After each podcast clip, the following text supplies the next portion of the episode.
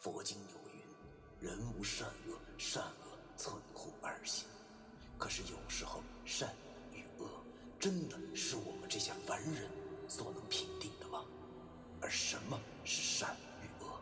难道就真的没有两全之法了吗？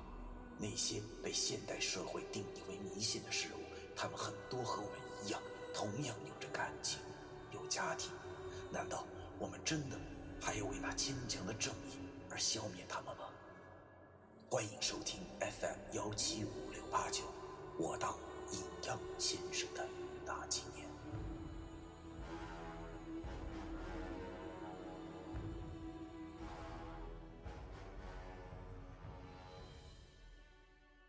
第一百七十三章：半自动混合型阵法。上，无尽的梦魇没有边际，天空一片暗红，这代表着危险的颜色给人带来的感觉是血腥、恐怖、焦躁不安。我无奈的望了望远处的白衣女子，无语凝噎。也许她也不知道。我现在多么想对她说：“去你大爷的！”清晨的小鸟开始歌唱，叽叽喳喳。等第一缕阳光映暖了山中的树林，透过了窗户洒在我的脸上的时候，我醒了，睡得真好，就是一如既往的噩梦。擦掉了眼屎，起床。从床头拿起了裤子穿上，站在窗前撩了撩跟鸟窝一般乱的头发，点燃了一根烟，望着窗外那远处的大山深处，是那样的宁静与祥和。可是我知道，这样的景象啊，就如同风平浪静的水面，暗藏着波涛汹涌。一位经验丰富的老潜水员。就深潜其中，伺机而动。昨晚上我听文叔说，他要早起上山一趟。如果我没有猜错的话，他估计是去消灭证据去了，把那坟坑给填上，那就当什么事儿都没有发生过。反正过两天，人家如果真的没有事儿的话，重修祖坟，那也不会把棺材刨出来看。这文叔这老油条，真是不管发生什么事儿，都能十分圆滑的解决。可能就是因为这样，所以江湖中人才给他起了那么个外号，叫“文明白”吧。我心中一阵苦笑，还他大爷的文明白呢？他明白个屁呀！选块坟地都能遭雷劈，这他妈要是我的话，还不羞愧的找块豆腐先赚个十块钱的？我洗完脸后，和老易一起下楼，发现甄家的人已经都起来了，正在准备早餐。郑阿姨也起来了，虽然面容有些憔悴，但依然是昨晚吃过药以后，现在已经好多了。只是我望着她的额头，已经渐渐的凝结了少许黑气，我心中就开始暗道不好了，因为正是火气低降的预兆。之前讲过了，人的身体其实就是一个极好的预测器，如果。年逢太岁或者是时运极低的时候，火气降低，额头的一盏灯就会被黑气所笼罩。黑气越重，就是越凶险，轻则疾病缠身，重则一命呼呼。这个理论我很久之前就已经验证过了，那百试百灵。我在看餐桌前的甄家人，也同样是额头被黑气笼罩，那放眼望去，没有一个不是的。真是壮观呐！我转头望望老易，老易显然也看着了，对着我无奈的耸了耸肩，没有说话。甄阿姨看见我俩下楼了，便亲热的招呼我俩过去坐，然后十分亲热的对我俩说：“小子、小易，谢谢你俩昨天救了阿姨。如果如果没有你俩的话，阿姨还不知道会怎么样呢。”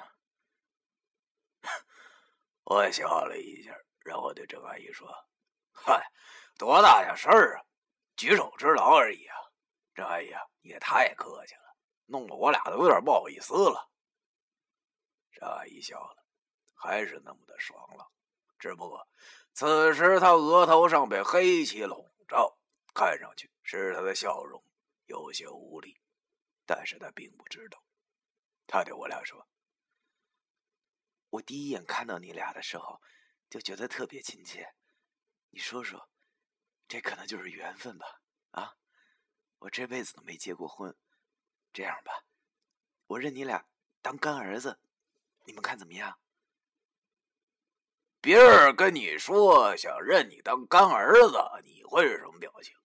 如果这要是几年前我那脾气，早直接一板砖给他拍上去了。但是不知道为什么，啊，听郑阿姨这么一说，我心里并不生气，反而觉得很温暖，于是便稀里糊涂的点了点头。郑阿姨见我俩同意了，很是高兴的对我俩说：“ 今儿真高兴。”多了俩干儿子，小崔、小易啊，你俩想要啥？跟干妈说，干妈给你俩。桌子旁的甄家兄弟见郑阿姨这么说，脸上都露出了无奈的表情。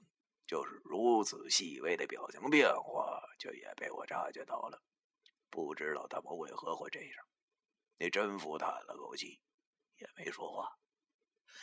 我和老易摇了摇头，我俩现在也没啥想要的，因为。还有一大堆的事等着我俩呢，于是我就跟郑阿姨说：“哎呀，干妈呀，我俩真没啥想要的，只是干妈你身体能快些恢复，我俩就很开心了。长大能带来什么？以前我并不知道，但是现在差不多知道了。人一旦长大了，就会学会了说场面话。可是我说的这句话。”却真的是我想要的。我又想起了我那个狠心的妈妈。而就在此时，文叔和林叔回来了。两个老家伙一进门便伸了伸懒腰，没有搭理甄家的那些人，而是对郑阿姨说：“哎呀，大早上晨练，对身体还真是有好处啊，真是神清气爽啊！”我望着两个老家伙裤腿上的泥，心中苦笑：“你晨练个屁呀！你两个老神棍，大早上就是天粉，也算是晨练的，也不嫌晦气。”哎呀，早饭做好了，包子和黑米粥，味儿不错。吃饭的时候，文叔跟甄家那老头子说：“老爷子，我们还有些事儿啊，今儿便要走了。”甄老太爷上了岁数，不光是脑袋不灵光，就连耳朵也不怎么好使了。他听文叔边吃包子边跟他说出这话，愣了，问文叔：“小文啊，你说啥？你你今天就要变狗了？”看着文叔那副表情，我心中一阵好笑。文叔这个老狗啊，也有说不明白话的一天。只见文叔对着甄老爷子大声的说道：“不是变狗，我的意思是领你姑娘去旅游去。”甄老爷子恍然大悟，于是对文叔说：“啊，啊，旅游啊，去吧，去吧，去吧，好好玩儿啊！”甄阿姨显然不知道是怎么回事，于是林叔就跟他解释着。同桌的甄家兄弟见两个老家伙这么快就要走，脸上的表情有些不自然。甄富对文叔说：“哎呀，文哥呀，咋这么快就走了呢？不是不是说好住俩星期的吗？再待两天吧。”文叔斜了他一眼，哼了一声，没说话。吃完了饭，我们就开始收拾行李。林叔劝了劝甄阿姨，说要带上他去三亚。散散心，叙叙旧。在把他行李收拾的时候呢，我偷偷的把文书那铜钱剑拿了出来，放在了我的背包之中。心里想着，反正这老家伙要是去旅游的话，也不能检查少了什么。即使这到时候让他发现了，就说是我忘了，也不会有多大事儿。不得不说呀，手里拿着铜钱剑，我心中又踏实了不少。这都是我的保命的筹码啊！一切都收拾妥当以后，我们便下了楼。甄富见留不住我们，便开着四轮子送我们下山。老爷的手表好像是修好了，我悄悄的跟他说，让他记着点这上山下山的地形，别到时候咱俩上不了山。下山很快，只用了大概三个小时，就到了伯利县的火车站。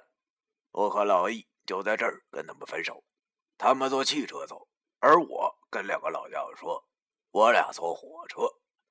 两个老家伙大发善心，给我俩一人五百块钱。算是这一次的补贴和奖金。临走时，陈阿姨叫住了我俩，然后给我俩一人一个小包。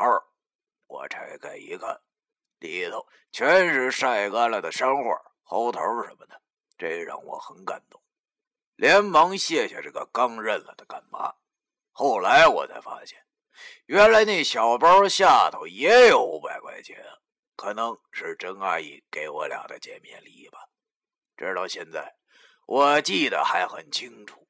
当我俩发现那钱的时候，他们三人已经走了。我和老姨愣住了，好像是头一次有人对我俩这么好，让我俩不知道该说什么好。钱其实并不能让我俩感动，让我俩感动的是郑阿姨的慈祥。虽然这么说有点把他说老了，但是他知道。我俩要回家，担心我俩身上没钱，但是明着给好像又不是那么回事似的，所以便偷偷的塞给了我俩，就真的像是亲生母亲一般。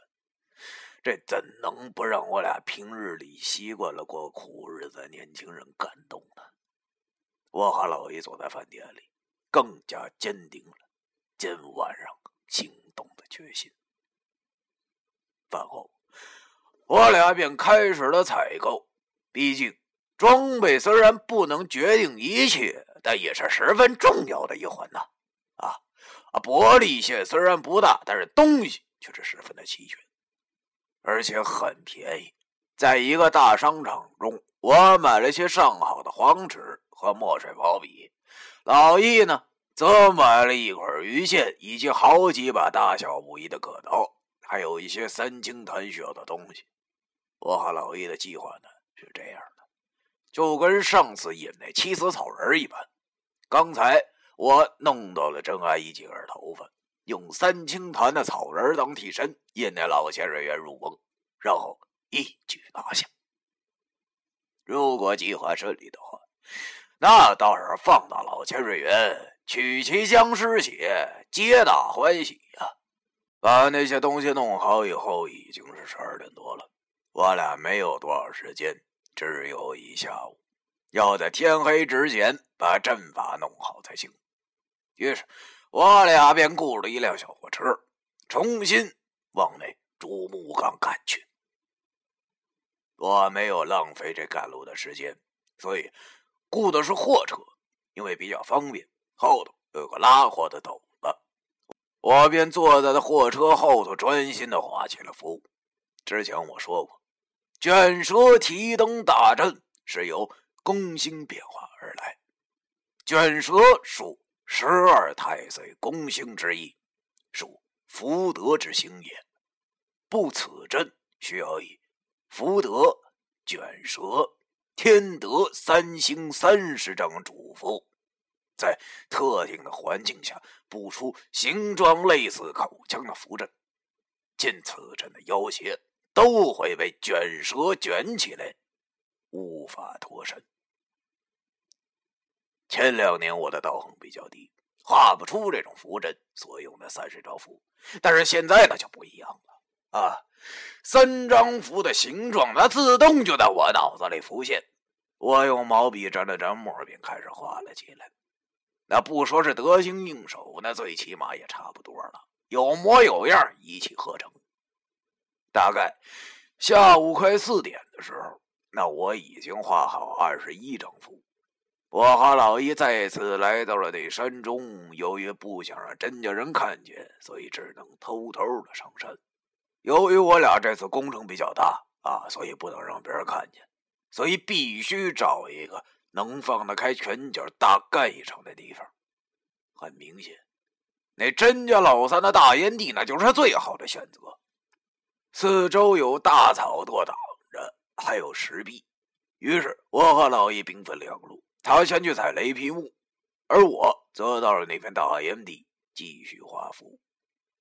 等我翻过草堆的时候，大吃一惊，只见前两天还是一片茂盛的大烟地，竟然因为昨天一场大雨全毁了。那些罂粟软趴趴的都倒在了地上，已经都凋零了。这不由得又让我开始感慨：这老天的眼睛里还真是容不得一丁点的沙子呀！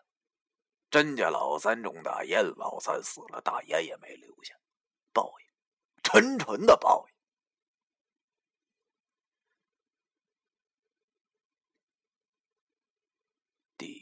一百七十三章完。